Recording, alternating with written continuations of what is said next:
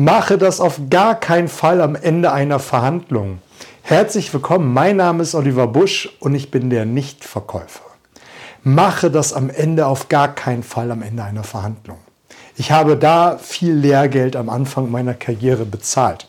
Und ich möchte, dass du das besser machst und am Ende des Videos weißt du, was du zu tun hast häufig am Ende einer Verhandlung, man hat mit dem Kunden gerungen, man hat äh, um den Auftrag gekämpft, man ist äh, begeistert, man geht äh, mit dem Kunden Richtung Ausgang des Büros und auf dem Weg dorthin kommt er mit noch einer klitzekleinen Frage. Er fragt so etwas wie, die zwei kaputten, die ich im Lager habe, die können Sie mir doch noch äh, ersetzen, die kriege ich doch noch so, nachdem wir diesen guten Auftrag gemacht haben. Oder er fragt, äh, für die kleine Darstellung kriege ich doch noch einen Sonderbonus. Also in der Regel wird ja das und das bezahlt. Das machen wir doch, oder? Oder du bist total abgenervt äh, nach dem Ende der Verhandlung. Die begann viel zu spät, ähm, es ging viel zu lange, es wurde viel Druck aufgebaut und ja, du bist total genervt. Und die beiden Fragen kommen trotzdem. Und in beiden Fällen sagst du ja.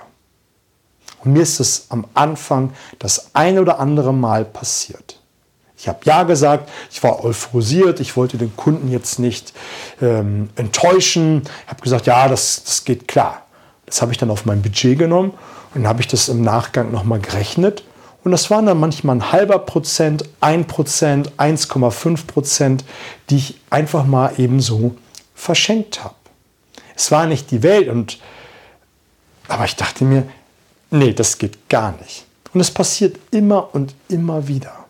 Und es wird häufig ausgenutzt. Gerade von Einkaufsseite wird das gemacht. Man weht, äh, man begleitet raus und fragt dann noch, ob man etwas Zusätzliches kriegen kann.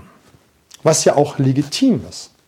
Aber das ist eine Sache, die du auf jeden Fall ablehnen solltest.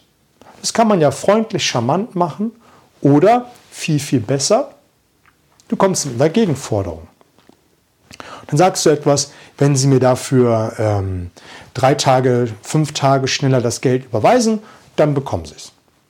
Erst das, was du haben willst und dann das, was äh, er gefordert hat. Dann hat er das nochmal im Hinterkopf. Das letzte genannte bleibt.